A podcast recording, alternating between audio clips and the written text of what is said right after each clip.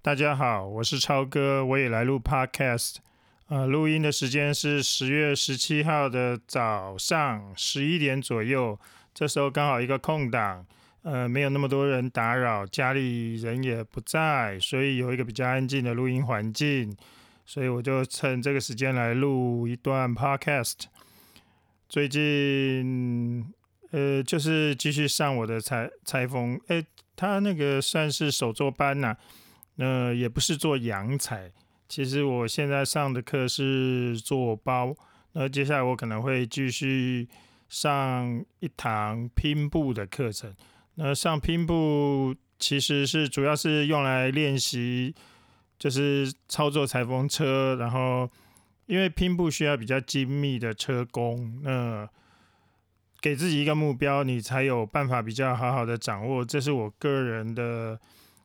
就是工作上的经验，那比如说我在写一些测试用的脚本，什么东西也都是从做中学的。我是比较这样子一挂的人。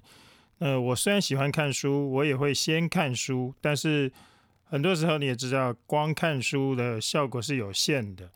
那所以啊，那你没有，就是你看完书以后不去真正的实做，其实能。你能吸收进去的东西没有你想象中的那么多。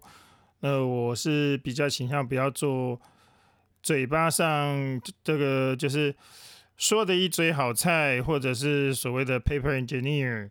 那就是我希望我自己是一个食物上比较能够上手的。我也不是那种特别爱谈谈纯理论的人。那所以。就继续继续加强我的裁缝车的操作吧。那我说，其实男生对操作机械的东西都蛮有兴趣的吧？裁缝车也是一个很有趣的机械，不是吗？我个人蛮喜欢看这节目的。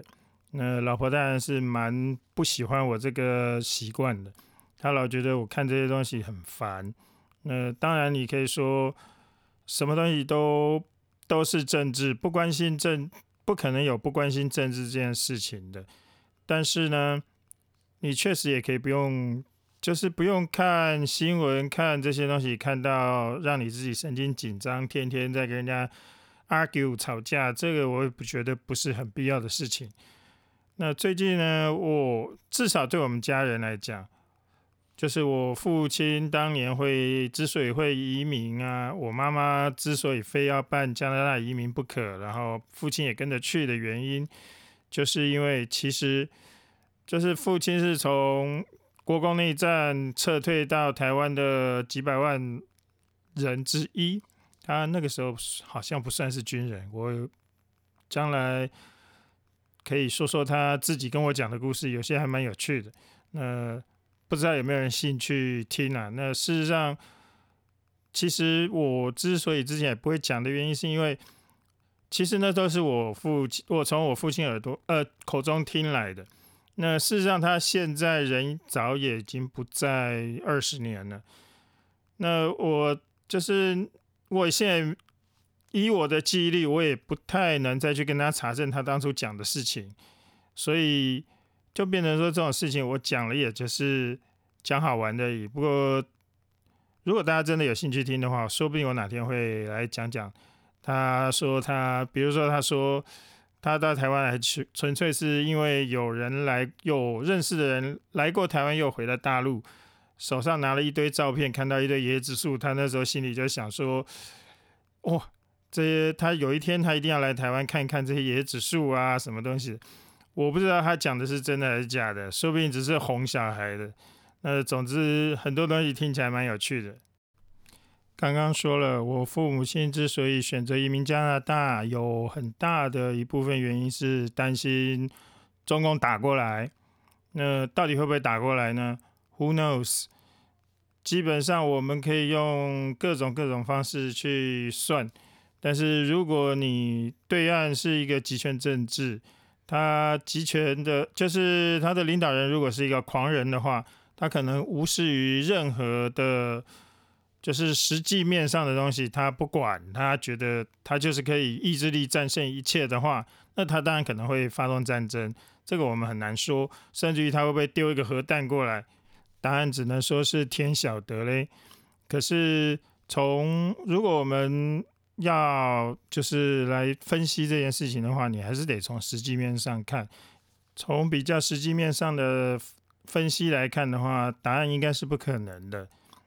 基本上从美国的角度来看，他没有不保卫台湾这个选项。我的意思不是说他一定会派兵来台湾，就是或者是怎么样。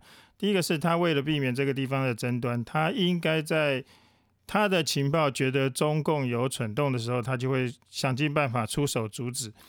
简单一点的是透过外交，透过什么私底下去 negotiate 一个什么东西，然后让中国不要发动武力。比较难看一点的话，他可能就把第七舰队开到台湾海峡中间，避免你发生。战争，那他的主要目的就是，全世界想要直接跟美国对抗的国家大概不是很多，你不会真正想要对美国，比如说中国大陆一天到晚说他们有什么航母杀手，但是你觉得他真的会去集成一艘美国航空母舰吗？真的集成的后果，没中国人能承受得了吗？不要觉得，我就说二次大战日本人觉得可以把美国人。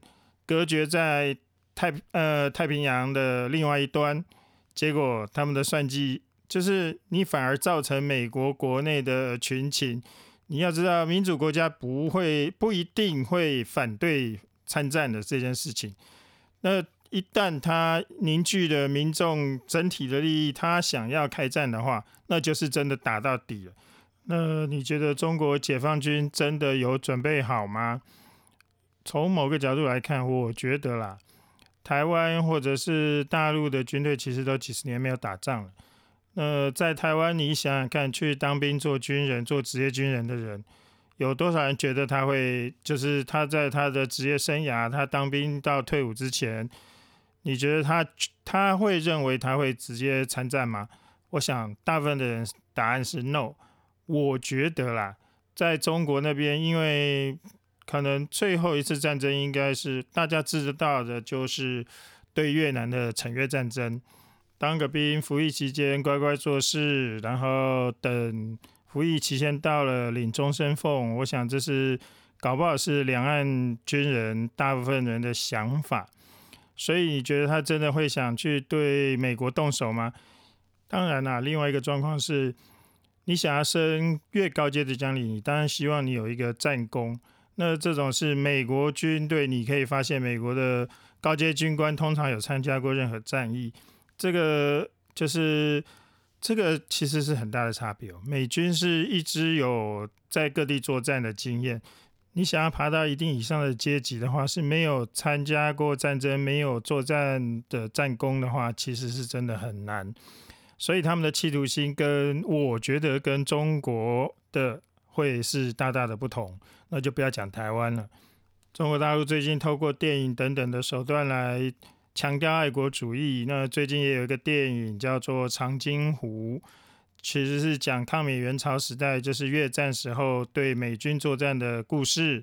那中间有一段是有呃，就是军中共解放军的军人在雪地里面冻成冰棒，呃，然后叫做冰雕脸，被美国发现。人死在地上都冰冻成冰棒了，叫冰雕脸。那我在想说，如果你今天你是解放军的将领，你希望变成下一个冰雕连吗？我觉得他们看这个电影应该心里很干吧，不是，绝对不会是像那个爱国小粉红们这么这么热血沸腾。那我们再回到台海的议题上面。如果今天这个地方发生紧张的话，美国第一个想的事情绝对是想办法制止这个战争，而不是放任它继续发展下去到更危险的地步。呃，假设中国的领导人决定来一个军事冒险，不管怎么样，他就是开了第一枪射了飞弹或者干什么的，只要我们不是在什么十十个小时以内投降的话，基本上。就是美美国一定会想尽办法提供物资等等的，然后还有在国际社会上发出一些声音，去谴制中共、抵制中共。所以从中国的角度来讲，他如果真的要发动对台战争的话，他第一个事情当然是要阻止美国人来插手这件事情，那就不可避免的，他必须要去攻击，就是美国在日本、在韩国或者是第七舰队等等等等的措施，让他就是受到一定的伤害，没有办法及时来处理台湾问题的话，他才有成功的可能。我不觉得解放军有天真到觉得他可以。把战争范围控制到只有台海，然后不会有任何国家进行干预，任何形式的干预。所以你常常看到放话攻台什么，你说可以几十个小时去解决台湾问题的这些大陆将领，通常都是退役将领。你很少看到现役将领会说这样的话，因为事实上要办到的可能性其实非常非常的低。但是讨论这这类的事情，其实我们手上都没有水晶球，我们也不知道事情是不是真的会怎样发展。那只是在正常的状况下，一些理性的人在控制大局的状况下，理论上这些事情不会发生。我当然也不希望任何战争发生在两岸之间，对，不管对台湾人、对中国人、对全世界都不会是个好事情。所以呢，我基本上我觉得。短时间内它还不会发生战争，我也希望永远都不会发生战争。那我今天的节目就讲到这里喽，那谢谢大家听收听，那下次再见喽，拜拜。